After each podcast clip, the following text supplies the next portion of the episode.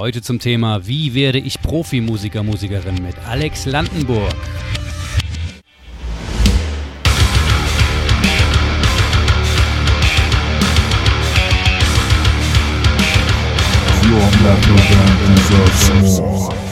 Einfach zuverlässig sein, weil im Endeffekt ist das, was die Leute ja in einem professionellen Umfeld wollen die Leute mit Problemen lösen. Das, was die Leute in Wirklichkeit wollen, wenn man es mal runterbricht. Die haben ein Problem, die brauchen einen Schlagzeuger oder die brauchen einen Gitarrist oder einen Sänger. Du als Musiker kannst denen das Problem lösen. Aber natürlich nur, wenn du nicht andere Probleme dadurch kreierst.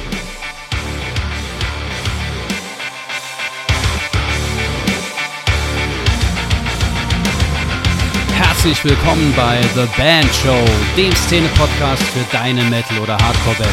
Ich bin dein heutiger Host Bernie und ich wünsche dir viel Spaß. Ein kleiner Überraschungsdisclaimer vorab. Wir haben diese Folge Ende Oktober aufgezeichnet, also in einer Zeit, als es noch ein wenig fröhlicher und hoffnungsvoller aussah bezüglich der pandemischen Lage. So, jetzt aber viel Spaß bei der Folge mit Alex Landenburg. Auf meinen heutigen Gast freue ich mich ganz besonders, weil ich ihn schon seit über 20 Jahren kenne. Wir haben uns allerdings ewig nicht mehr gesehen in Persona, weil er immer auf der ganzen Welt unterwegs ist. Und umso mehr freue ich mich heute, ähm, Alex Landenburg wenigstens mal wieder face-to-face -face zu sehen. Wenn auch nur digital, obwohl wir gerade eben schon im Vorgespräch festgestellt haben, dass wir uns nur ein paar Kilometer voneinander entfernt befinden. Das ist, äh, äh war viele Jahre nicht so. Äh, als allererstes Vielen herzlichen Dank, dass du heute da bist, dass äh, wir heute dieses Gespräch führen können und ein bisschen mal ähm, eruieren, wie es eigentlich dazu gekommen ist, dass du jetzt Profi-Drummer bist seit einigen Jahren schon. Wie geht's dir heute? Bonnie, erstmal, ja, hi, schön dich zu sehen, äh, freut mich auch total. Und ja, wir sind tatsächlich ja beide wieder im Saarland, ich in Saarbrücken heute Abend. Ähm, ja, wie geht's mir? Das ist ja so eine, ähm, das lässt sich ja oft nur so als Floskel beantworten oder man sagt dann gern, ja, mir geht's gut oder alles ist super oder gerade vor allem international, ne, wenn man mit, mit Amis auch oft zu tun hat, ist immer alles sowieso super. Äh, die Wahrheit ist, mir geht's ziemlich gut. Oberflächlich betrachtet sehr, sehr gut. Es läuft zum Glück alles momentan ganz gut. Ich habe mich da durch, die, äh, durch diese Zeit jetzt gut durchretten können, habe viel Studioarbeit gemacht und habe versucht, so äh, nochmal viel zu üben und an, an mir zu arbeiten und so. Und das ging also gut. Das war auch besser wie bei vielen Kollegen.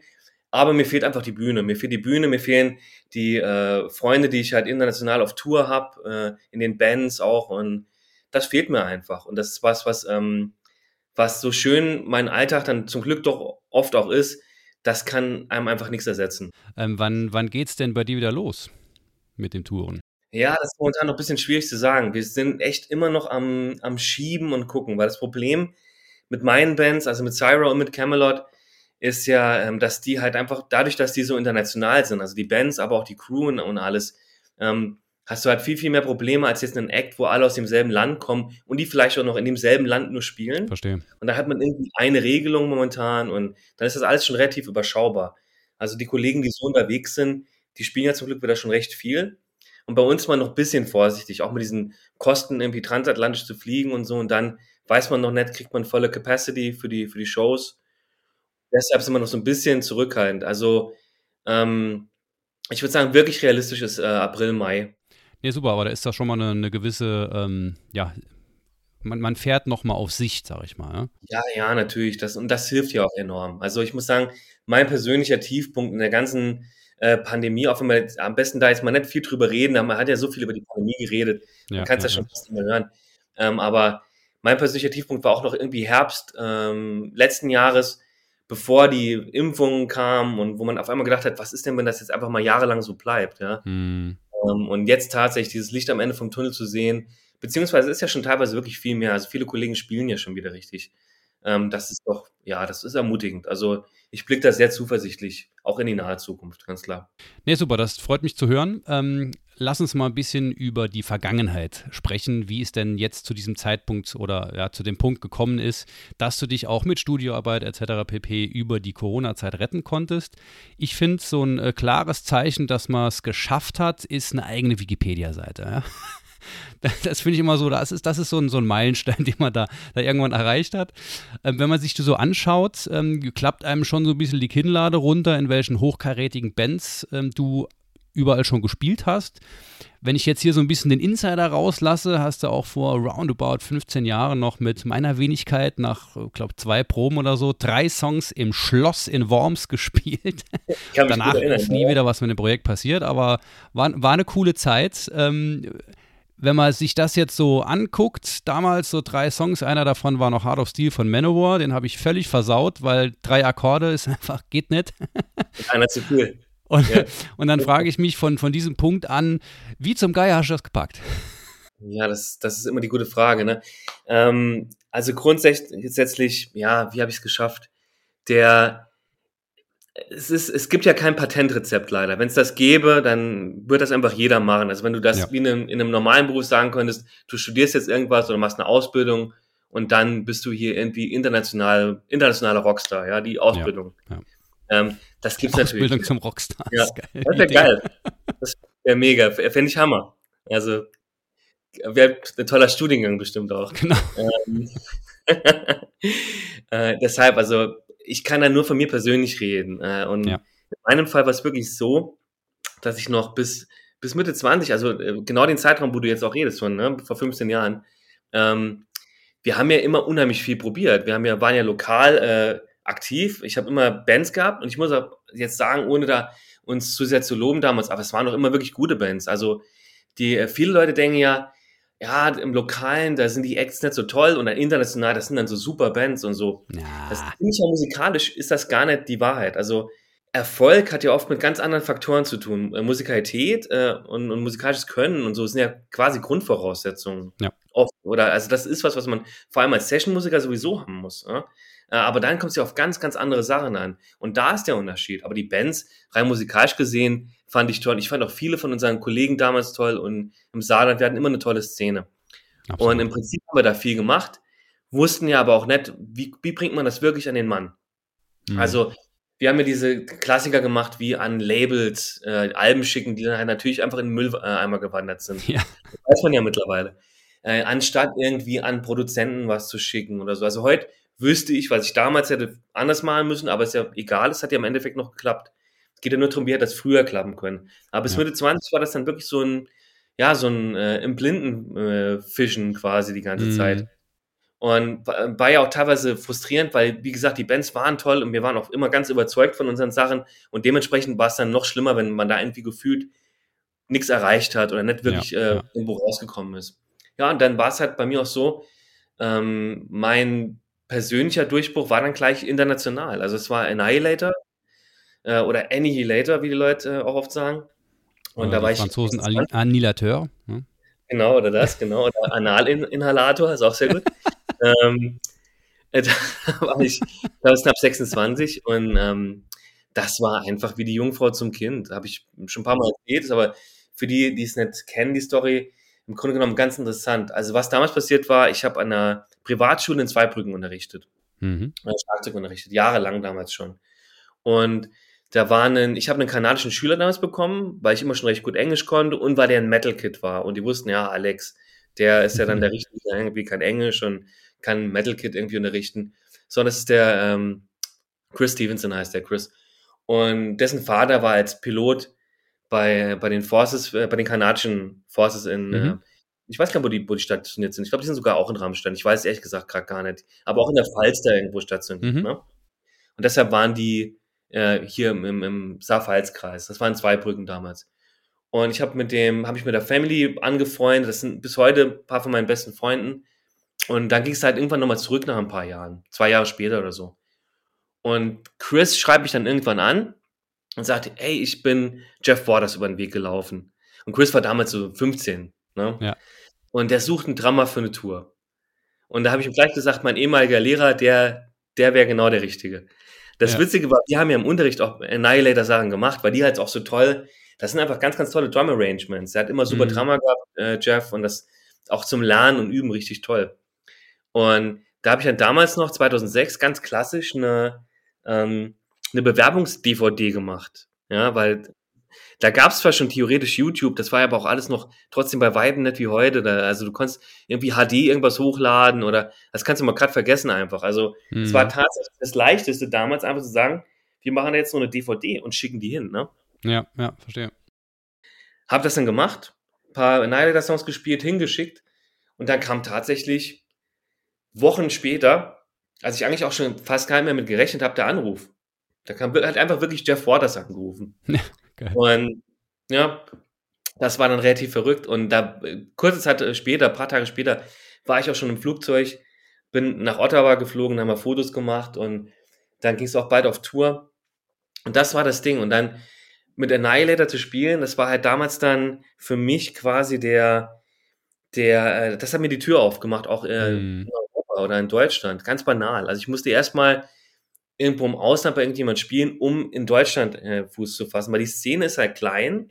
Ja. Und man muss überhaupt irgendwie erstmal reinkommen. Und damals war das einfach, ich habe das damals in Deutschland, hat das nicht funktioniert. Aber da gab es ja auch irgendwie gefühlt in dem Moment halt auch nichts. Man muss ja auch ehrlich sagen, es gibt einfach auch mehr gute Leute, als es gute Jobs gibt. Ja, ja, ja, ja, ja klar, klar. Ähm, wie viele Bands gibt es denn, äh, die auf einem Level spielen, wo man sagen kann, man kann von der Band leben, wenn die tourt? Ja. Das sind ja erstaunlich wenig. Also da hat man ja, heutzutage sind die Leute ähm, mehr sensibilisiert für. Äh, früher haben die vielleicht noch gedacht, oh, sobald du ein Label hast und so, dann kommt da richtig Kohle rum und so. Ja. Das ist ja überhaupt gar nicht der Fall. Ja, war, war das so ein bisschen so, dass du quasi, du musstest also erstmal international ähm, bei einer bekannten Band äh, auftreten, ja, um dann in der Heimat tatsächlich auf der Mappe zu sein. Ja, genau, um, um in Deutschland wirklich wahrgenommen zu werden. Ja. Ähm, keine Ahnung, das ist einfach so. Gut, natürlich, ich war dann auch im Saarland damals, vielleicht war das damals auch wirklich dann noch ein Problem. Also heutzutage ist ja alles durchs Internet, egal mittlerweile, wo man lebt. So, also es ist nicht mehr, es ist nicht mehr ganz wie mhm. früher. Mhm. Ähm, vor allem, wenn du in der Nische unterwegs bist, ja, dann spielt es ja eigentlich keine Rolle. Also du musst ja nicht mehr in LA sein oder in New York oder London oder wo auch immer. Ähm, sehr, sehr viele äh, super erfolgreiche Leute sitzen ja auf irgendwelchen Käffern. Das kann man sich gar nicht vorstellen. Im Metal-Bereich, Sabaton da in Schweden und Falun, das ist ja Kleinstadt und so. Ja. Und äh, die sind, sind, ja auch nicht in Stockholm oder so. Aber vielleicht war das damals wirklich noch der Fall, dass ich hätte müssen irgendwie schon in NRW sein, um dann bei den Bands reinzukommen oder in Hamburg oder ich kann es ja nicht sagen, aber ja, auf jeden Fall war ich dann auf einmal auf, auf der Map und habe dann ja auch, dann kamen mir sofort irgendwelche ja. andere Sachen. Ne? Dann kam sofort Mekong Delta, äh, über den Uli Kusch, den ich damals kennengelernt habe. Dann kam Axis auch da in, in, in, Dortmund, in Unna. Und ja, also kam dann auf einmal eins zum ja. anderen. Ne? Und das war dann so das, was die nächsten paar Jahre auf einmal passiert war. Und dann kamen auch Endorsements und solche Geschichten. Also dann ging es eigentlich recht schlagartig. Ne? Ja, krass. Also das ähm, ist, hat ja schon uns schon einiges jetzt mal gezeigt von, deiner, von deinem Werdegang. Sind wir also schon mitten in der Chronologie. Also der erste äh, äh, ähm, Slot sozusagen oder der erste Schritt war tatsächlich direkt Annihilator. Also ein Abseits von den, von den Bands, die du jetzt im Saarland, die auch äh, deutschlandweit dann auch ein Stück weit bekannt waren. Aber so der richtig große Step war direkt Annihilator, also eine sehr, sehr bekannte Band in der Metal-Szene. Und das hat dir die Tür geöffnet, auch in Deutschland, also in deiner Heimat quasi ähm, Möglichkeiten zu bekommen. Du hast Access äh, zum Beispiel genannt. Und ähm, was, was kam, äh, also ich stelle erstmal die Frage, bevor wir nochmal in die Chronologie äh, springen. Wie ist denn der aktuelle Stand? Also bei welchen Bands, du hast eben schon ein bisschen genannt, aber welchen Bands spielst du aktuell und wie sind die aufgestellt? Was sind das für Bands, gerade für diejenigen, die äh, vielleicht eher ähm, weniger im traditionellen melodischen Metal äh, zu Hause sind oder eher in modernen Gefilden? Klar, ja, also aktuell, ähm, ja, also meine Hauptband tourmäßig ist, ist mit Sicherheit Camelot, ne? aus den USA. Ähm, mittlerweile muss man sagen, Camelot sind ja äh, US-Band zwar, aber Sänger ist Schwede, ja. Keyboarder und Drummer sind jetzt beide Deutsche tatsächlich, äh, mit dem Oliver Palutay und mir. Und es sind also zwei Amis drin, zwei Amis, zwei Deutsche, ein Schwede. Ne? Okay, krass. Ja. Mega international also auch wieder. Sehr, sehr internationale Band, genau. Ähm, das ist so die Band, mit der ich am meisten toure und auch aufnehme und alles. Also mit Camelot, da haben wir fast 200 Shows gespielt. Äh, dann habe ich noch meine Band Syra. Das ist eigentlich eine richtig schwedische Band, mit der Ausnahme, dass ich halt drin bin. Ähm, ja. Mit dem Jake, dem ehemaligen Sänger von äh, Jake E. von Amaranth, äh, der Jesper von ehemals In Flames und wir haben jetzt noch den Jorge Vallowirt da und ähm, noch den Markus Sunesson mittlerweile drin. Ja. Also ein Finne noch drin, also auch wieder ein bisschen, bisschen durchgemixt. Ein bisschen durchgemixt, ja. Ein bisschen durchgemixt, genau. Gerade von, von, von Künstlern generell kennt man oder von kreativen Menschen kennt man es ja, dass sie, ähm, oder sagen wir auch so, von Menschen, die gerne Kunst schaffen, erkennt man es ja oft, dass sie ähm, mit dem, was sie als Kunst schaffen, nicht unbedingt ihren vollen Lebensunterhalt verdienen können und deshalb quasi Jobs machen müssen. Ja, so, so wie, wie jeder andere auch. Ähm, ist das, kann man das bei dir vielleicht auch so sagen, dass du sagst, Camelot ist so dein, dein Brötchenverdiener und Sarah sind die, wo du sagst, okay, da bringe ich halt am allermeisten auch von mir selbst mit rein, weil Camelot ist halt so ein, so ein Ding, ja, da bin ich halt Drummer und dort bin ich halt auch mit Musiker oder mit, mit mhm. Künstler. Ja, ja, das ist schon auf eine gewisse Art, ist das schon ganz oft so. Also in dem Fall konkret ist es so, ähm, dass zum Glück Camelot, da ich, da ich da ein bisschen mehr Freiheiten habe, als ich eigentlich auch gedacht hätte, weil ich meine, die Band gibt es schon, was, 35 Jahre, nee, Quatsch, aber 30 Jahre so gibt es die Band ja. schon, also ewig, ja. Und wenn du in so eine Band reinkommst, dann, äh, dann ist da einfach ein musikalischer Rahmen vorgegeben. Also du kannst ja nicht einfach irgendwas machen, ne? sondern ja. du musst schon stilistisch hast du einfach einen Rahmen und den kann man versuchen auszureizen, aber auch nur bis zu einem gewissen Grad natürlich, vor allem wenn du irgendwie als neues Mitglied drin bist. Und ähm, da habe ich aber bei, bei Camelot wirklich Glück und bei Syra bin ich Gründungsmitglied, kann im Prinzip machen, was ich will, aber weil wir bei Syra ein bisschen kommerzieller sind mit der Musik, kann ich wiederum tr trotzdem nicht komplett machen, was ich will, weil es die Musik einfach nicht hergibt. Also äh, ich kann ja jetzt nicht anfangen, das Zeug dazu zu kloppen, nur weil ich, äh, nur weil mich keiner dran hindert. Es muss ja trotzdem zur Musik passen. Also es, es ist sogar bei mir eher so, dass mein, meine Leidenschaft wirklich äh, progressives Zeug ist. Also richtiger Prog-Metal oder Prog-Rock oder sogar Fusion ja. und Jazz. Und da, ja, da ist einfach äh, ganz, ganz schwer, irgend, auch nur ein Penning mit zu verdienen. Muss man einfach mal zugeben. Dann müsstest du dich doch eigentlich bei Mekong Delta jetzt äh, auch vom Spielerischen her recht wohlgefühlt haben. Weil das ist ja jetzt nicht so das Einfachste. Ja, klar, Mekong ist super anspruchsvoll. Ist aber auch wieder tatsächlich auch wieder vom Rahmen, doch dadurch, dass äh, das ist eine sehr spezielle Band. Der Ralf komponiert mhm. sehr speziell. Da hat man tat, tatsächlich auch wieder so einen Rahmen, der vorgegeben ist. Also das ist super interessant und experimentell. Aber klar, das macht unglaublich Spaß zu spielen. Aber ja, nee, ich, also ich habe da echt noch andere Sachen, die ich gern spiele und äh, wo ich auch hoffentlich dann nächstes Jahr mehr Alben rausbringen kann. Aber das hat er die letzten paar Jahre ein bisschen so ein bisschen, ja, ähm, muss ich ein bisschen äh, zurückstecken vor den, vor den Sachen, mit denen ich tatsächlich dann unterwegs war, mein Geld verdient habe. Aber ich habe da trotzdem Glück. Also ich habe halt trotzdem versucht, einen guten Kompromiss zu finden. Also auch Camelot ist für mich spielerisch halt richtig, macht trotzdem Spaß und ist interessant. Ähm, und auch da gibt es Bands, die jetzt, äh, wo ich vielleicht auch mehr verdienen würde oder noch mehr touren würde, die dann mir aber überhaupt gar nicht entsprechen. Und dann ja, verstehe. habe ich das halt einfach auch nie gemacht, beziehungsweise mich da nie beworben oder irgendwas. Also Cannibal Corpse wäre jetzt nicht so dein, dein erster Punkt, wenn sie sich fragen würden. Würdest du vielleicht sagen, ja, gut, ja, mal eine Show, zwei, drei, ne? Tour, also ich würde schon unglaublich gerne Touren und so bei sowas spielen, das ist ganz klar, ne? Aber ja. nee, als jetzt als zum Fest einsteigen wahrscheinlich eher weniger. Ja. Ne? Ich wurde auch so, ich weiß gar nicht, ob ich da drüber reden soll, aber ich kann einfach mal drüber reden. Ich wurde auch von Machine Head gefragt. Und da war es jetzt tatsächlich so, weil wir haben ja ein bisschen drüber geredet, wann merkt man, äh, dass man es richtig geschafft hat. Und eigentlich habe ich für mich so gemerkt, die letzten paar Jahre, wo ich ein bisschen stolz drauf war, war, dass ich keine Auditions mehr spielen musste. Seit äh, Stratovarius, das war das letzte Mal, wo jemand was von mir sehen wollte damals, da habe ich auch ausgeholfen. Äh, Rhapsody, Luca Turilli wollte von mir nichts sehen, hat einfach auf Empfehlung von seinem Produzenten mich in die Band holen wollen. Camelot, das war einfach immer, äh, keiner wollte mehr, dass ich irgendwas vorspiele. Und, aber tatsächlich war jetzt Machine eine Einladung zur Audition. Also da hätte ich ganz normal zur Audition hin können. Und da waren auch ganz viele andere, die gefragt wurden. Und da habe ich mich einfach aus den unterschiedlichsten Gründen dagegen entschieden.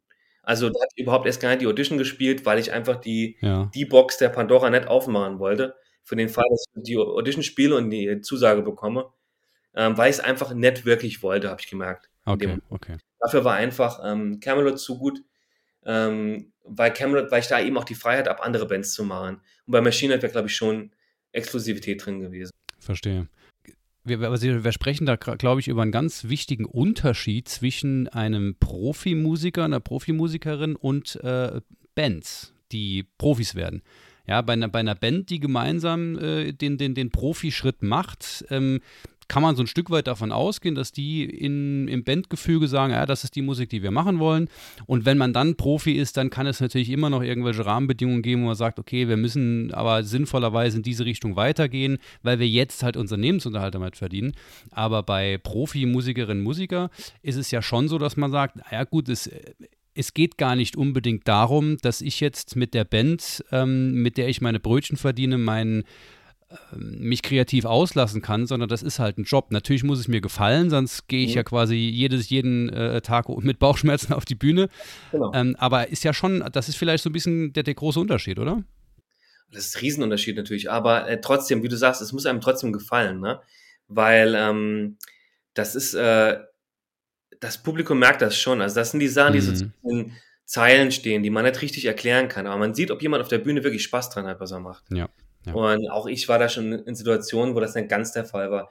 Äh, deshalb weiß ich das jetzt umso mehr zu schätzen. Aber es muss nicht die, es, man, es geht nicht darum, sich da komplett selber musikalisch zu verwirklichen. Das geht auch eigentlich grundsätzlich in einer Band nicht, finde ich. Also eine Band ist immer ein Kompromiss eigentlich. Auch eine Band, die man selber gründet.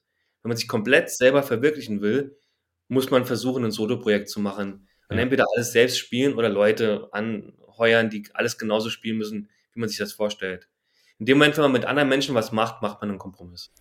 Wenn wir gerade von ja, von, von gemeinsamen Rahmen sprechen. Man hört das ja, also was heißt, man hört es, aber es gibt ja immer wieder Gerüchte, dass es ähm, gerade bei etwas erfolgreicheren Bands, ähm, dass es quasi nur ein Job ist bei vielen ähm, und dass sich die, insbesondere bei ganz großen Bands, die sich teilweise untereinander überhaupt nicht leiden können und dann direkt in ihren eigenen Dressing Room äh, äh, äh wieder verschwinden.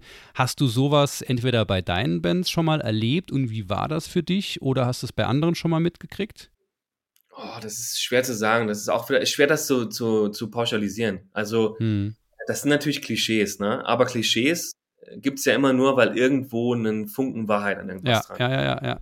Irgendwo kommen Und, sie ja her, ne? Genau, irgendwo müssen sie ja herkommen. Und natürlich habe ich so ein äh, weniger demokratische Situationen erlebt. Ähm, und auch bei anderen Bands ganz furchtbare Situationen schon gesehen, wo Leute auf der Bühne, also wo Leuten gesagt wurde, wie sie sich auf der Bühne zu bewegen haben, so voll einchoreografiert und so, und richtig albern natürlich und ja. ähm, richtig bescheuerter Dresscode teilweise und so Zeugs und null Freiheiten und alles mhm. komplett vorgegeben. Aber gut, ähm, dann sieht man auch mal normalerweise, dass da die Lineups nicht halten. Ja, also wenn, ja. wenn, irgend, wenn irgendwo eine Band recht erfolgreich ist und trotzdem wechseln ständig irgendwelche Leute zum Beispiel. Ne? Ich meine, das passiert nicht ohne Grund. Ne? Ja. Und ähm, klar, ich habe da schon vieles gesehen wenn man so richtig lang unterwegs ist, ich gebe dir mal ein gutes Beispiel. Wir haben mit Camelot Maiden supported, ne? Mhm. Äh, Krasse Nummer. USA. Und das war, gut, das war nur eine Show, die war aber halt natürlich Maiden-mäßig riesig groß, ne? Äh, Bruce Dickinson und Steve Harris hat man an dem Tag nicht gesehen. Aber mhm. ich verstehe das. Die, guck mal, wie lange die unterwegs sind. Die brauchen einfach mal ihre Ruhe. Das sind, ja. das sind ja auch nicht mehr die Jüngsten. Und mit wie viel wie viele Backstages haben die in ihrem Leben rumgehängt? Wie interessant ist das für die, es wirklich irgendeinen jungen Musiker zu treffen und mit dem irgendwie zu reden oder irgendwas? Naja, klar. Das ist vielleicht wichtiger, dass die sich aufs Hotel zurückziehen, sich ausruhen, dass die abends für ihre Show fit sind. Verstehe ich. Ja. Also meine, die leisten ja auch richtig auf der Bühne. Genau. Ne? Das, ist, das sind ja keine Allüren, sondern das sind Leute, die einfach nur sagen, mir ist das wichtiger, dass ich heute Abend fit bin und ich, mir ist es egal, jetzt zum zehntausendsten Mal in meinem Leben irgendwie dasselbe Gespräch mir vor irgendjemand anzuhören. Ja. Trotzdem zum Beispiel hier Dave Murray, Nico, die Leute waren trotzdem da. Das mhm. sind halt, Leute sind ein bisschen unterschiedlich. Klar. Manche sind sehr gesellig Klar. und mögen das und mögen das dann auch bis Ultimo und andere ziehen sich halt zurück. Ne? Das ist ja auch in Ordnung. Ich meine, wir sind, wir sind alle unterschiedlich und gerade bei diesen Bands, wie du schon gesagt hast, die seit vielen Jahren oder Jahrzehnten unterwegs sind, die sind ja nicht umsonst schon so lange unterwegs, sondern die sind, die haben es halt geschafft, so lange zu durchzuhalten, weil sie sich auch dann ihren eigenen, sind wir dabei Rahmen, ja, äh, ihren eigenen Rahmen gesetzt haben, wo sie sagen, ich will das und das und das und das halt nicht. Und wenn wir innerhalb der Band damit klarkommen, ist es alles cool. Aber mein Bedürfnis ist es halt eben, nicht da mit den Leuten rumzuhängen, sondern ich brauche das halt, dass ich meine Ruhe habe und vielleicht, keine Ahnung, die Family ist dabei oder sowas. Das ist ja Klar. bei so großen Bands auch durchaus mal, mal der natürlich. Fall. Ne? Und natürlich gibt es dann irgendwelche Bands, die auch wirklich dann vielleicht privat gar nichts mehr miteinander zu tun haben und so und das wirklich als reines Geschäft betrachten. Hm. Ich glaube aber ganz ehrlich, das siehst du auf der Bühne. Man hat als hm. Mensch so ein Gespür dafür, man sieht, ob was echt ist, ob einem was vorgespielt wird und da kommt dann auch irgendwie nicht genug rüber. Wenn du Leute auf der Bühne siehst, die wirklich so aussehen, als hätten sie Spaß miteinander, dann ist es auch meistens so. Das sind ja alles keine mhm. Hollywood-Schauspieler. Ja. Ja, und es ist ja gerade in der, in der Metal-Szene so divers und, und, und facettenreich sie auch ist, aber trotzdem immer noch auch hier der größtmögliche gemeinsame Nenner Authentizität. Ja, dass es halt einfach echt ist, was wir machen und, und halt nicht irgendwie, wir gehen jetzt auf die Bühne, um nur noch Geld zu verdienen. Ja. Ähm, mal ein, ähm, wenn wir gerade schon drüber gesprochen haben, bei welchen Bands du vielleicht ähm, hättest spielen wollen oder vielleicht eben auch nicht. Was ich ganz spannend finde, ist ähm, die Art und Weise, also in, in welchem Verhältnis man dann in dieser Band agiert. Ähm, du hast jetzt gesagt, bei Camelot hast du relativ viele Freiheiten. Ähm, kann man dich dann als echtes Bandmitglied sehen oder gab es auch schon, schon bei anderen Bands so Situationen, wo gesagt, wo, wo klar war, ja, du bist halt der Drummer, du kriegst, keine Ahnung, für jede Show ein gewisses Gehalt und, und fertig ist. Also weil welche, welche Angestellten oder welche, welche Beteiligungsmodelle, wie auch immer man das nennen möchte, gibt es denn da? Welche hast du da bisher äh, erkannt oder Erfahrung gesammelt? Ich muss da mehrere unterschiedliche Kriterien quasi unterscheiden. Ähm, es gibt das Ding da tatsächlich auf der Bühne. Ne? Wie weit bin ich auf der Bühne frei? Wie weit habe ich Freiheiten musikalisch? Mhm. Wenn ich die nicht habe, fühle ich mich nicht wie ein Bandmitglied, auch wenn ich, selbst wenn wir alles durch vier oder durch fünf teilen, selbst wenn ich dieselbe Kohle bekomme oder so, wenn ich musikalisch nicht ich sein kann, dann geht das schon mal gar nicht. Das ist also für mich das Allerwichtigste. Und da ist zum Beispiel so, dass ich mich bei Camelot, obwohl ich ja keine ähm, Entscheidungshoheit habe in, ähm, in Business-Sachen, weil mhm. ich bin jetzt einfach mal der neue Schlagzeuger in der Band seit ein paar Jahren. Ne? Und die machen ihr Business, ihre Deals mit der Plattenfirma, Management und die kann ich nicht entscheiden. Ne? Ich werde aber gefragt zum Beispiel. Und das sind halt die Sachen. Also wird man okay. gefragt, wird man ernst genommen, hat man Freiheiten auf der Bühne. Und das ist für, für mich vielleicht wichtiger, als ob ich jetzt tatsächlich rechtlich gesehen ein vollwertiges Bandmitglied bin. Verstehe. Mhm. Und da gibt es aber endlose Abstufungen. Und natürlich gibt es auch Situationen, wo du einfach halt gerade mal tatsächlich nur auf der Bühne wie ein Roboter deinen Kram zu spielen hast. Aber dann, da habe ich dann auch einfach keine Lust. Ne? Also dann, das mhm. mache ich auch einfach nicht. Und das ist ja auch vielleicht auch der Grund, warum ich die eine oder andere Sache, über die ich heute schon geredet habe, dann nicht gemacht habe. Aber ich brauche halt also diese Freiheiten und hab, bin Gott sei Dank an dem Punkt, dass ich mir das so ein bisschen dann raussuchen kann. Also am Anfang der Karriere hätte ich dann trotzdem natürlich alles gemacht. Also alles. Also ich meine alles in diesem musikalischen Rahmen. Das wäre, wäre das auch so was, was man, was man mitnehmen oder mitgeben kann, dass man sagt, wenn ihr eine Chance habt, in einer etwas bekannteren Band mal für eine Tour oder sowas zu spielen oder für eine gewisse Zeit mitzuspielen und das ist vielleicht gefällt euch vielleicht nicht ganz so, macht es vielleicht trotzdem, wenn euer, ähm, äh, ähm, ja, euer Ziel es ist, eine Stufe weiterzukommen. Also es kann, kann ja auch dann, kann man sich eine Stufe quasi kaputt machen oder wie siehst du das? Ja, absolut, natürlich, hundertprozentig wahr. Ähm, natürlich trotzdem, es darf nicht lustlos sein. Also bei mir war das Glück auch immer, dass ich das Instrument liebe. Ich habe einfach Spaß daran, das Instrument zu spielen. Okay. Und wenn, auch wenn die Musik mir vielleicht nicht hundertprozentig entspricht, aber dann, mir macht das immer noch Spaß zu spielen. Und das war, war immer so und das hat mich auch immer gerettet. Ähm, aber das ist zum Beispiel was, was ich heute im Rückblick anders machen würde, ganz klar. Also ich war teilweise gerade als junger Musiker vielleicht noch musikalisch sogar zu versnobbt, in Anführungszeichen. Okay. Dass ich vielleicht Bands, die ich persönlich nicht gut fand, da grundsätzlich nie gespielt hätte. Ja. Und heute denke ich, naja, dann hätten die Leute dich aber gesehen. Ja. Verstehe, ja. Ja, ja. Und das ist eigentlich im Endeffekt nach wie vor heute vielleicht noch viel mehr als damals, aber das ist eigentlich schon immer so gewesen. Das Wichtigste ist erstmal Sichtbarkeit, ne? Hm. Dass du einfach auf die Mappe kommen quasi, ne? Auf die Mappe kommen, dass die Leute dich überhaupt mal sehen. Und ähm, dann könnte ich alle möglichen Türen öffnen. Axis zum Beispiel. Axis war jetzt wirklich eine Band, da bin ich reingekommen und da war ich persönlich vielleicht, ist, ist das noch die Band, die mir persönlich am wenigsten entspricht von allem, was ich gemacht habe musikalisch. Mhm keine schlechte Band. Ganz, ganz toll geführt auch, äh, ganz professionell und deshalb eine super Erfahrung. Nur einfach von der Musik war es nie so ganz meins. Das hätte ich vielleicht mit 21 oder 22 nicht gemacht. Ich habe es dann mit 28 gemacht, weil einfach auch dann in dem Moment nichts anderes Richtiges da war. So was aber passiert mit Access. Was in Access passiert ist, ist folgendes. Ich habe unseren, unser Soundmann, ich habe die Show gespielt, er fand super. Er hat zu Luca Turilli gesagt, den musst du holen. Lang vorher schon äh, Booking von Access, ein guter Freund von mir, Nikolas Krofter, hat mich da kennengelernt, hat erfahren, Stradivarius braucht einen Schlagzeuger, hat Strato gesagt, ihr müsst den holen. Hm, und das ist alles ja, eben ohne Access in dem Moment nicht passiert. Und das ist das ja. Ding. Man braucht, das ist so eine Treppe und man braucht halt jede Stufe und am Anfang will man doch vielleicht zu sehr ein paar Stufen überspringen. Und man muss einfach erkennen, eigentlich ist jede Stufe sinnvoll. Und man darf sich ja für nichts zu schade sein. Also es ist auch nett, dass ich gedacht habe, ich stehe da drüber. Ich habe mich einfach da nicht interessiert. Ich habe gedacht, ah, so eine Band, die mir nicht gefällt, da tue ich jetzt nicht mit. Und ich habe nicht verstanden, dass ich dann vielleicht auf einem Festival spiele und dann sieht mich vielleicht eine Band, die ich gut finde. Das kann man ja so ein bisschen übersetzen auch äh, auf, auf die Frage, ähm, welche Shows man als Band annimmt oder welche nicht. Ich meine, da gibt es ja auch ganz viele verschiedene Strategien, ähm, dass man zum Beispiel sagt, ja, wenn es halt irgendwie äh, nicht unter einer, also wenn es unter einer gewissen Gagenvorstellung geht, dann spielen wir nicht aus Prinzip. Ähm, dann aber hätte man vielleicht eine Chance auf einem coolen Festival zu spielen ähm, und hätte dadurch entstehen halt Möglichkeiten gegebenenfalls. Ja, ich meine, da muss jeder für sich selbst entscheiden, aber genau. ist nicht, man weiß es ja auch nie. Man kann es nie, nie vorher planen. Das passiert entweder oder das passiert genau. eben nicht. Ne? Aber gerade weil man es nicht weiß, ist eine Sache unglaublich wichtig, dass man versucht, immer absolut top zu sein. In jeder Hinsicht. Mhm. Also, dass kein, jede Show, die man spielt, jedes, jeder Studiojob, immer top vorbereitet sein, immer das Beste abliefern, immer menschlich korrekt sein. Das ist vielleicht sogar das Allerwichtigste im Endeffekt dann. Also so ganz klassische Dinge. Ähm, versuchen pünktlich zu sein, die Leute nicht warten lassen, ähm, einfach zuverlässig sein. Weil im Endeffekt ist das, was die Leute ja in einem professionellen Umfeld wollen, die Leute eine Problemlösung. Das ist, was die Leute in Wirklichkeit wollen, wenn man es mal runterbricht. Die haben ein Problem, die brauchen einen Schlagzeuger oder die brauchen einen Gitarrist oder einen Sänger. Du als Musiker kannst denen das Problem lösen.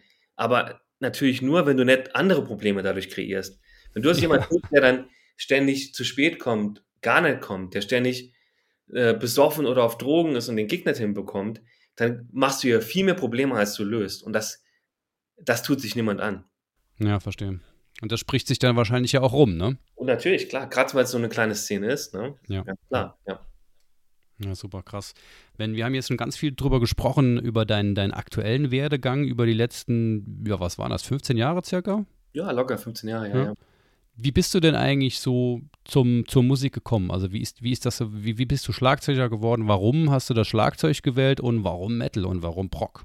Ja, ja, das, das ist alles ganz, ganz interessant. Also erstmal war der, äh, komme ich einfach aus einem musikalischen Haushalt. Musikalisch in dem Sinn, dass immer Musik lief und dass ähm, immer dass Musik nicht im Hintergrund nur lief, sondern Musik zelebriert wurde. Also die ähm, ja. meine Eltern haben auch wirklich Alben gehört und waren richtige, immer richtige Musikfans. Und dann, äh, ich habe einen älteren Bruder, der hat dann auch in den 80ern immer schon Sachen gehört und da war viel, da hatte ich einfach Glück, dass viel Musik um mich rum war und auch viel sehr in Anführungszeichen qualitative Musik. Also ich hm. Musik vielleicht gar nicht zu bewerten, aber jetzt mal einfach ausgedrückt. Also zum Beispiel viel 70er Jahre Proc, Genesis, Pink Floyd, solche Sachen.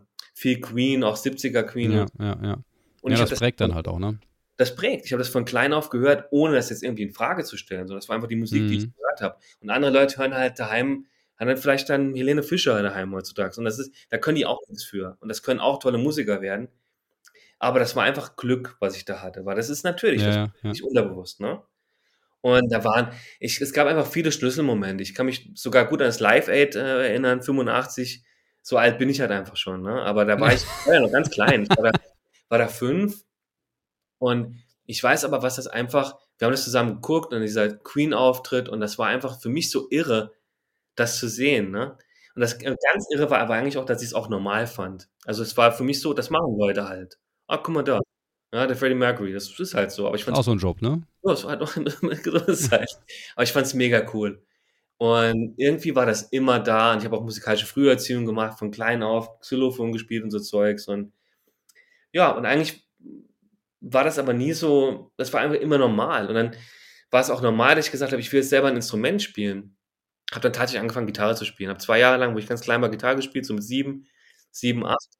Und das war auch ganz okay, aber irgendwie hat es mich nicht gekickt. Und wie magisch ist mein Blick einfach immer aufs Schlagzeug gewandert. Ich konnte es nie erklären. Das fand ich immer mega cool. Ja? Ein Wink des Schicksals sozusagen. Ja, genau. Wenn wir Impro-Bands gesehen haben, auch so auf Stadtfesten, keine Ahnung, es war mir egal, es war immer der Schlagzeuger oder auch dann auch im Fernsehen.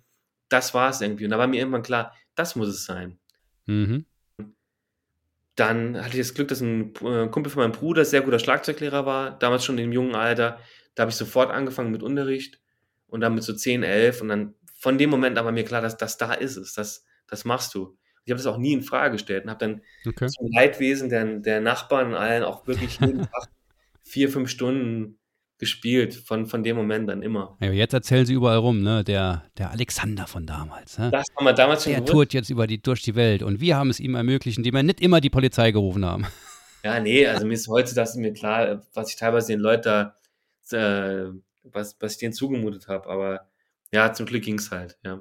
Ja, es hat ja, hat ja ein gutes, gutes Ergebnis gefunden, sag ich mal. Ja, ja, ja. ja absolut. Und, äh, und dann kam irgendwann, äh, kam dann halt auch einfach, dann war Metal, äh, Metal, ich weiß ja auch nicht. Ich glaube einfach, Metal ist so ein Ding, man ist einfach Metaller. Ich kann das nicht richtig erklären. Das ist so, äh, ich merke das an mir auch immer. Ich, ich höre ja privat oft ganz wenig Metal nur noch, ja. Hm. Naja, wenn man den ganzen Tag damit zu tun genau. hat, ne? Ich habe dann oft Wochen, wo ich gar nichts höre in der Richtung. 0,0. Und trotzdem, in dem Moment, wo ich, am, wo ich auf der Bühne sitze oder wenn ich im Studio sitze, es kommt einfach immer trotzdem diese Metal-Kante durch, wenn man spielt. Man hm. ist einfach anders drauf. Hm. Und trage das einfach so im Herzen. Das ist wieder, wie Obelix da in den Zaubertrank gefallen ist. Und so muss ich jetzt auch nicht permanent Metal hören, aber ich habe es einfach so drin, weil man, naja, ja, so ist man einfach. Und ich weiß halt auch noch, ich habe da als Kind, damals lief das ja noch auf MTV. Das Geilste war für mich wirklich, äh, ich weiß es auch noch ganz genau, hier Countdown to Extinction, Megadeth, bin ich von der Schule heimgekommen, da lief das mittags auf, auf MTV und ich habe gedacht, das da ist so cool, ich kann gar nicht glauben, wie cool das ist. Ich will wie Nick Mensa sein. Und, das ist auch so ein ähm, Schlüsselmoment, ne? Das war Schlüsselmoment. So ja. wollte ich sein. Und da war es halt Metal. Und dann war, weil ich aber so immer so super motiviert war mit dem Instrument, so viel geübt habe und gemacht habe, war auch klar, dass man auch guckt, wo geht denn richtig was ab? Und dann war ganz schnell äh, Dream Theater damals, Fates Warning, der ganze Kram. Und dann ist man halt, halt auch wieder schnell beim Proc. Also ja, krass, coole, coole Story. Ähm, lass uns mal kurz zu einem sehr, wie soll ich sagen, einem weniger zurück, ein klein wenig zurückblickenden ähm, äh, Aspekt gehen, wenn man jetzt mal vor der Corona-Krise sich anschaut, wie so dein üblicher Tag ähm, vonstatten geht. Also du hast gerade eben schon erzählt, dass du wahnsinnig viel auf Tour warst vor, äh, vor dem Lockdown. Ähm, wenn man jetzt mal so überlegt, wenn ein Drummer nicht auf Tour ist, was macht der denn dann den ganzen Tag? Übt er dann den ganzen Tag? Oder schläft der oder was macht ja, der dann? Das ist eine berechtigte Frage. Ne? Also, ähm, ich versuche regelmäßig zu üben, nach wie vor. Ja? Und das macht auch sehr, sehr viel Spaß. Habe hier auch in der Wohnung einen E-Tram und gucke immer, dass ich Räume habe, in denen ich irgendwie üben kann. Das, das ist mir auch sehr, sehr wichtig. Ähm, tatsächlich war das so, ich habe ja vor der Pandemie zwei Jahre in London gelebt und da hatte ich zum ersten Mal keinen eigenen Proberaum in meinem Leben. Und äh, das war interessant, weil ich echt gezwungen war, wieder richtig viel mit Pads in der Wohnung zu üben. Und da hast du so äh, Proberaumkomplexe, wo du dich in fertige äh, Rehearsal-Studios einmieten kannst pro Stunde. Und da habe ich aber auch nochmal unglaublich viel gelernt, weil vorher in den Räumen konnte ich halt quasi 24-7 rein, vor allem auch vorher in Essen, wo ich gelebt habe, hatte ich einen Raum, da konnte ich immer rein. Und da habe ich einfach, um drei Stunden zu üben, habe ich fünf Stunden gebraucht. Muss ich auch einfach zugeben. War noch ein bisschen Kaffee getrunken und so und mal ein bisschen locker gemacht. Und in London hat dann einfach die Uhr getickt, da wird gezahlt. Ja. Und das hat mir auch nochmal richtig geholfen, nochmal noch mal konzentrierter darauf zu üben. Muss ich einfach Zur zugeben. Effizienz gezwungen quasi, ja. Ich war zur Effizienz gezwungen, da so richtig. Ich gucke jetzt halt, dass ich irgendwie irgendwas zwischen einem schlechten Tag, eine Stunde bis an einem guten Tag drei bis vier Stunden übe. Ja. Mhm. Krass, und an einem ja. ganz schlechten Tag übe ich auch mal gar nicht, ja gucke, dass ich mich irgendwie mit Sport einigermaßen in Form halte. Naja, gerade beim, beim Drummer ist ja die Konstitution, die körperliche schon auch ein entscheidender Faktor. Super wichtig, ne? genau. Ähm, und auch im Hinblick auf Langlebigkeit. Also muss man einfach gucken, Schulter, Rücken, die Sachen, die viel beansprucht sind, muss man gucken, dass man in Form bleibt. Das ist ganz, ganz, ganz wichtig. Ne? Und dann ist man halt heutzutage als Musiker, du bist ja deine eigene Marke quasi als Selbstständiger. Und du hast da echt viel Sachen um die Ohren noch, die, ähm, die einfach administrativ sind auf eine komische Art. Also auch so Sachen wie dein, deine Social Media äh, zu betreiben, ähm, E-Mail-Verkehr, also Social Media mit Inhalten äh, füttern. Das ja. nimmt erstaunlich viel Zeit in Anspruch. Da spielt ja auch äh, ähm, Endorsement äh, eine, eine, große Rolle, ja, dass du, du hast ja dann wahrscheinlich auch bei deinen äh, Endorsements auch gewisse Verpflichtungen dass du da, keine Ahnung, auf Messen fahren musst, wenn du da bist und, und vielleicht auch auf Social Media gewisse äh, äh, ja, Notwendigkeiten oder so, die du da äh, ja, erledigen musst. Ne? Genau, die sind auch teilweise wirklich im Vertrag genau festgelegt. Also das Thema Endorsement ist ja so ein Riesenthema. Ähm, einfach mal für, für auch für jüngere Musiker mal ganz kurz konkret. Es gibt ja unterschiedliche Arten von Endorsements und ähm, man kriegt jetzt was, keine Ahnung, äh, zum EK von einem Händler oder irgendwie 50, 60 Prozent günstiger oder irgendwas, aber zahlt dafür trotzdem noch. Und dann auch selbst dann hat man bestimmte Sachen, die man erfüllen muss. Man muss da in einer gewissen Häufigkeit drüber posten, man muss gucken, dass die Sachen auf der Bühne zu sehen sind, etc. etc. Ähm, jetzt habe ich das Glück, dass ich echt äh, meine Vollendorsements habe, bei allem schon eigentlich seit Anfang an. Ähm, verrückterweise muss ich sagen, am Anfang von meiner Karriere, obwohl ich nicht karrieretechnisch nicht so weit war, war es teilweise leichter mit den Deals, weil die Musikindustrie besser dagestanden hat. Verstehe. Okay. Da war einfach mehr Budget da. Ja? ja, ja. Im Prinzip, in dem Maß, wie meine Karriere hochgegangen ist, ist die Industrie runtergegangen und dadurch haben sich eigentlich die Sachen, sind teilweise fast auf demselben Level geblieben. Nur, dass die jetzt halt, dass heute sehr, sehr rar ist, dass man irgendwas umsonst bekommt. Ich bekomme es umsonst, bekomme aber auch nicht viel mehr umsonst als irgendwie vor zehn Jahren. Ja. Ist das dann auch so, also hast gerade gesagt, ein, ein Volldeal, das bedeutet quasi, dass du, dass du alles umsonst bekommst, also Becken und, und so weiter, also alle, alle Equipment-Sachen, ne? Ähm, Gibt es dann auch so eine, wenn du, wenn du da zum Beispiel Markenbotschafter bist, dass du dann auch von denen noch zusätzlich bezahlt wirst, auch für, für gewisse Dinge? Es kommt drauf an. Also ich habe jetzt ähm, zum Beispiel gerade direkt vor der Pandemie war ich für Mapex in, in China, habe dort Workshops mhm. gehalten. Sowas wird schon bezahlt. Es gibt okay. aber auch Situationen oder auch vertragliche Sachen, wo man dann sagt, sowas ist einfach drin. Also man äh, erklärt sich bereit, sowas x-mal im Jahr für die Firma zu machen. Und dann ist das halt auch so. Ähm, das ist so ein bisschen geben und nehmen. Da muss man ein bisschen gucken, wie mhm. es läuft, ein bisschen Feingefühl dran gehen. Also ich lasse mich da auch nicht grundsätzlich für jeden Schritt zahlen, sondern wenn eine Firma mich toll unterstützt und mich ins richtige Licht drückt, dann mache ich da einfach auch mehr. Das ist einfach wie in jeder Beziehung. Ähm, na, wie es in den Wald reinschaltet, äh, schaltet raus quasi. Ja.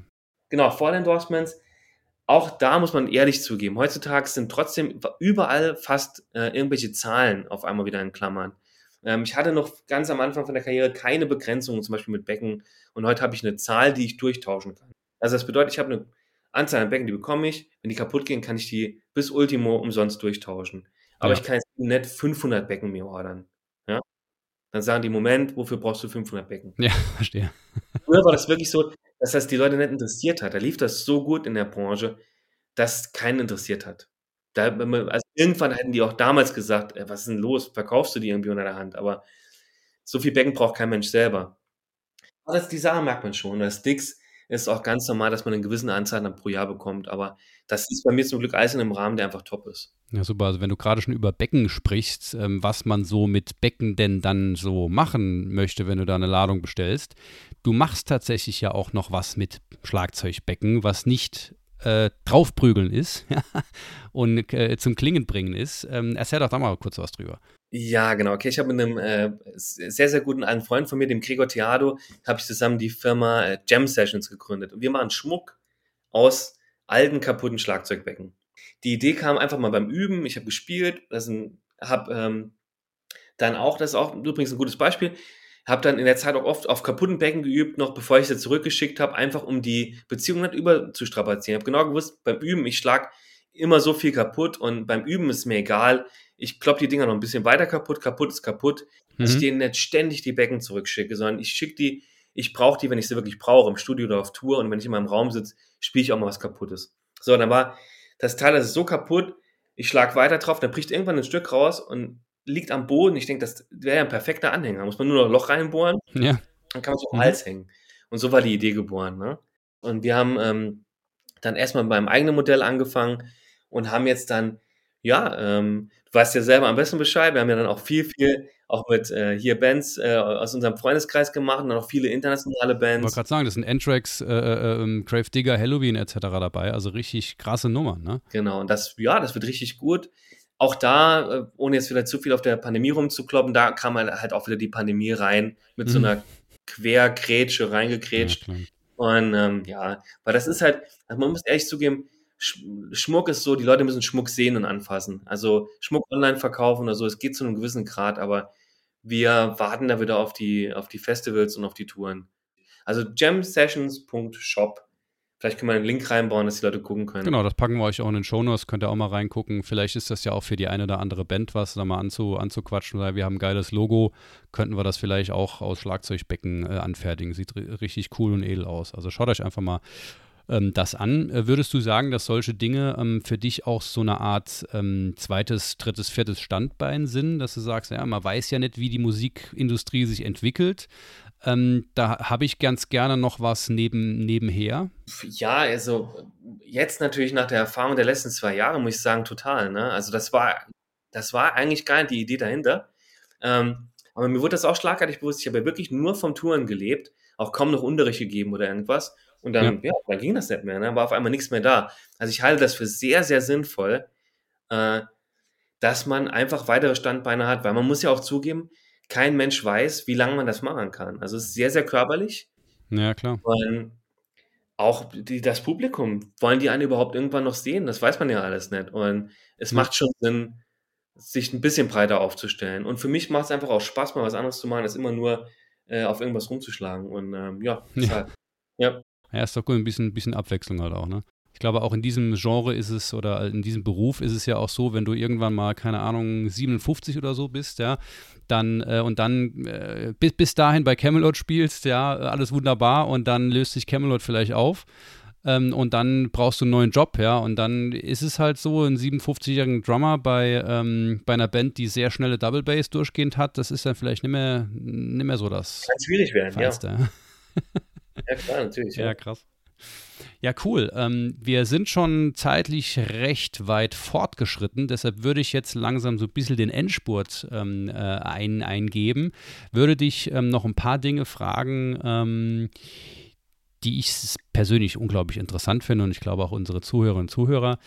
Mal so ganz frech, was sind denn mal so richtige oder ein richtiges Fuck-up, das du selbst fabriziert hast, wo du jetzt sagen würdest, upsi, da wäre es fast zu Ende gewesen oder das hätte auch anders laufen können, ja. Okay, lass mich mal überlegen. Ähm, in dem Maß, dass jetzt irgendwie alles zu Ende wäre oder so, dass man einen so schlimmen Fuck-up hinlegen kann, dass die ganze Karriere am Ende ist, das ist schon schwierig. Also auf meiner ersten großen Tour mit Annihilator habe ich natürlich schon ein, zwei Böcke sofort gehabt. Oder drei mhm. vielleicht auch. Das waren so ganz doofe Sachen, so richtige Anfängerfehler. Also zum Beispiel nach dem Soundcheck losrennen, ohne Orientierung, damals noch ohne Google Maps und einfach die Venue nachher nicht mehr finden. Und Ach, äh, ja, irgendwo unterwegs sein, wo man, wo man die Sprache nicht spricht und keiner weiß, wo es hingeht. Und der weiß nur, wow, in 20 Minuten es geht der Gig los und ich bin irgendwo und weiß nicht wo, habe kein Geld irgendwie bei mir oder keine Währung und wie gesagt, damals kein Google Maps und das kann man sich ja heute alles gar nicht vorstellen. Ne? Naja, ähm, ja. Das waren so Klassiker. Ich habe übrigens auf die Show geschafft, aber es war also, das war Hardcore damals war es ja dann auch so, da hatte ich äh, auf der Tour zum Beispiel keinen eigenen professionellen Tag gehabt, ja, und war für meine mhm. selber verantwortlich. Da ist mir einfach mal der Hocker kollabiert äh, beim Spiel. Okay. Ja. Und ja, heute hätte ich. Fällst halt mal rum, ne? Genau, und dann ist halt, haben wir auf einmal Probleme, wenn Double Bass spielt und der Hocker ist unter einem weg. Das ist gar nicht so leicht. Und das sind so Dinge, aber das sind ja im Endeffekt trotzdem Kleinigkeiten. Ne? Also es wäre blöd, mhm. wenn einem das wirklich von einem riesen Publikum passiert oder bei einer ganz, ganz wichtigen Show. Aber ich persönlich ja. habe so Böcke zum Glück mir bisher äh, hier in Nack und Wood, ich habe nichts Holz, doch der Boden ist aus Holz. Moment. Ähm, ja, mir ist das bisher noch nicht passiert, zum Glück. Hast du irgendwann mal sowas erlebt, äh, keine Ahnung, auf Tour oder sowas, gemerkt, oh, der, der hat es jetzt wahrscheinlich versaut? Also gerade vor dem Hintergrund, dass man mal sagen könnte, es gibt so ein paar Dinge, auf die solltet ihr einfach achten, wenn ihr dann mal mit der ersten, zweiten oder so mit der Band halt unterwegs seid und euch langsam einen Namen macht, gibt es einfach gewisse Dinge, die man nicht tun sollte. Ja, ja ich habe das schon gesehen. Ich habe auch schon Schlagzeugkollegen gesehen, die eigentlich auch schon recht gut waren und dann in ihrem ersten großen Job wirklich schlimm gescheitert sind, aber ähm, weil sie es unterschätzt haben, weil sie das Touren unterschätzt okay. haben, die Fitness unterschätzt haben. Ähm, hm solche Gesch Geschichten, ganz klar. Ähm, äh, aber ja, da will ich jetzt aber keinen Namen sagen. Das ist halt, äh, Schade eigentlich, ne? aber kann ich natürlich verstehen. Ja, ansonsten habe ich äh, auch viel, es gibt halt viel, leider sehr viel Alkoholiker und viele Leute, die Drogen oder Medikamenteprobleme haben und so. Sowas gibt es halt mhm. leider, muss man einfach zugeben. Und da habe ich schon Leute gesehen, die sich echt selber ähm, da keinen Gefallen tun und teilweise auch echt keine guten Shows gespielt haben und ich konnte aber nicht mehr machen als hinten dran, versuchen gut zu spielen. Nee, wie ich vorhin gesagt habe, gut vorbereitet sein, die Sache ernst nehmen, diese ganz normalen Standards.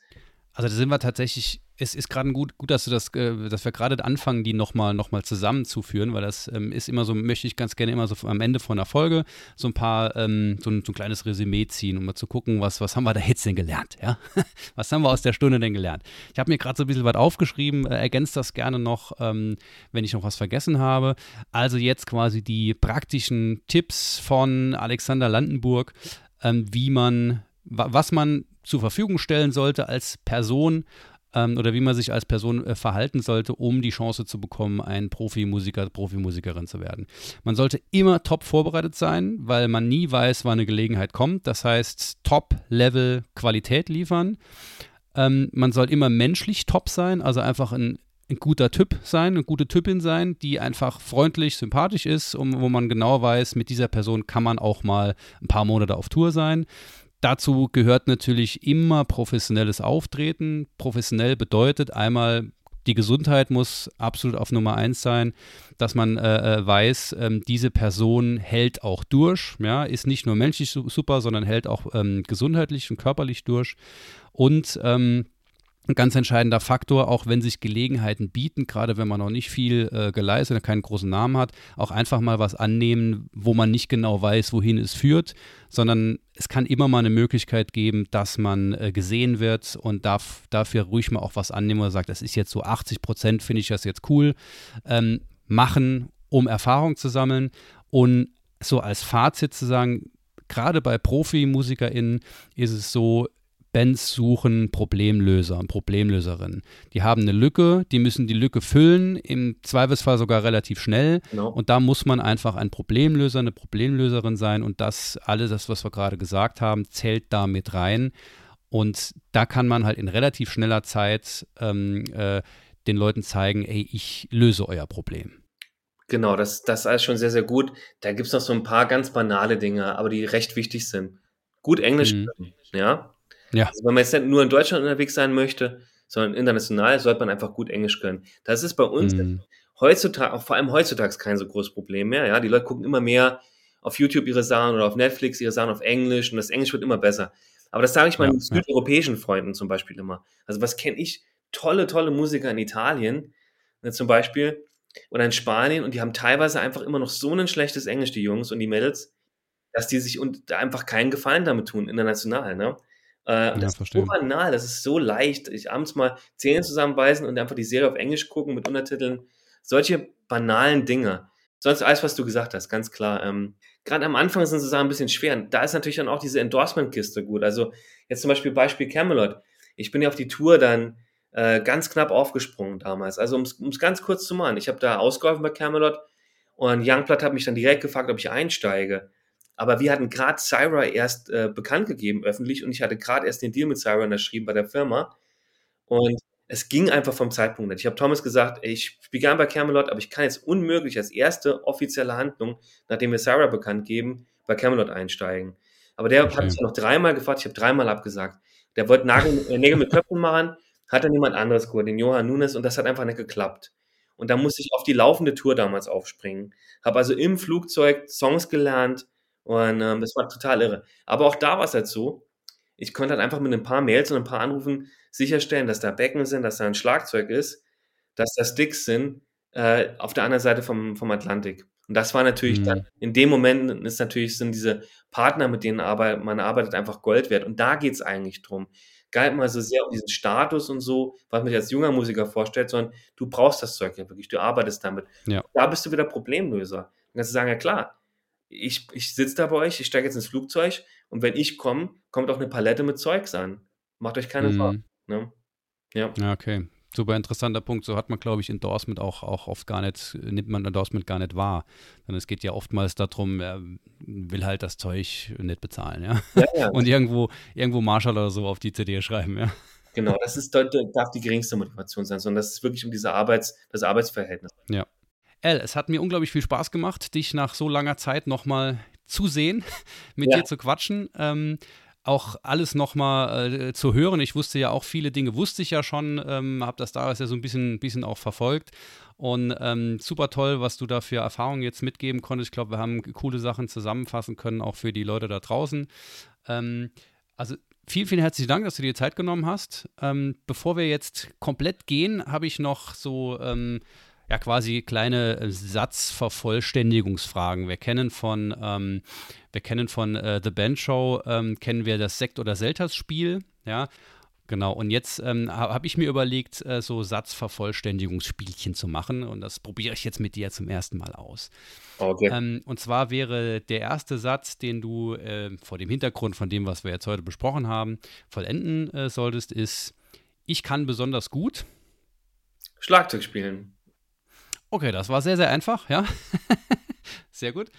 Ähm, der zweite Satz wäre etwas, was ich nie wieder machen möchte. Okay, das ist schwer. Versuchen, in einem chinesischen Restaurant in China vegetarisch zu essen. okay, gut. Ja. Also gibt es quasi nichts oder kann man es nicht identifizieren? Ganz schrecklich. Da gibt es einfach nichts ohne Fleisch. Die, die gucken einen an, als wenn man Spinner, wenn man, wenn man sagt, man isst kein Fleisch. Ja. Das ist crazy, okay. Naja, okay, das ist auch ein gutes, äh, ja, gute Erfahrung, ja.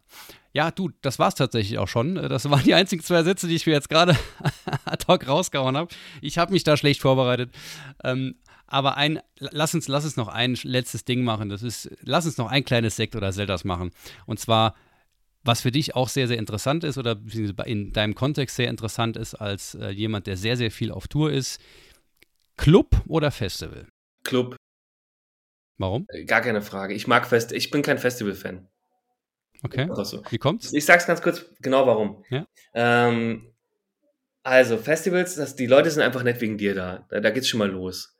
Ähm, oh, verstehe. Du hast eine suboptimale Show. Jeder ist todmüde, du fliegst irgendwie in den Abend vorher, wenn es gut läuft, aber wenn es schlecht läuft, morgens irgendwo hin, sitzt drei Stunden in irgendeinem Transporter fest irgendwo hin, hast dein Equipment nicht, hast eine kurze Show, keinen richtigen Soundcheck. Und wenn du viel Tour hast, dann wird die Tour dieser goldene Maßstab. Auf Tour ist das so eine äh, gut geölte Maschine und alles ist super. Mm. Das ist so ganz, ganz tolle Shows. Und diesen Maßstab und auf dem Festival bleibst du immer unter diesem Maßstab. Dann ist immer nur so 80 Prozent, 85 Prozent maximal gut. Und die Leute interessiert es teilweise nicht. So ein paar Fans sind vorne, die finden es gut. Der Rest trinkt gerade Bier oder guckt irgendwo hin. Und es ist einfach nicht mein Ding. Ich mag es, um meine Kumpels zu treffen, um andere Musiker zu treffen. Es ist schön fürs Ego, ein großes Publikum vor der Bühne zu haben. Aber in einem Club, wo tausend Leute drin sind, die sind wirklich wegen dir da, flippen aus. Hm. Und du hast per perfekten Sound und bist perfekt eingestimmt. Tausendmal. Okay. Sehr nachvollziehbar, würde ich sagen. Okay. vielen, vielen herzlichen Dank ähm, für die ganze Zeit. Ich hoffe, ihr da draußen hattet auch Spaß äh, bei dem Anhören dieser Folge und konntet ein bisschen was mitnehmen. Ich würde sagen, bis zum nächsten Mal. Al, ich wünsche dir einen wunderschönen Abend und äh, hoffe, dass wir uns bald nochmal in Real Life irgendwo sehen. Ah ja, wir ein Bierchen, alles klar, ne? Okay. Auf jeden Fall, und zwar Urpilz, selbstverständlich. Natürlich. Saarland Forever.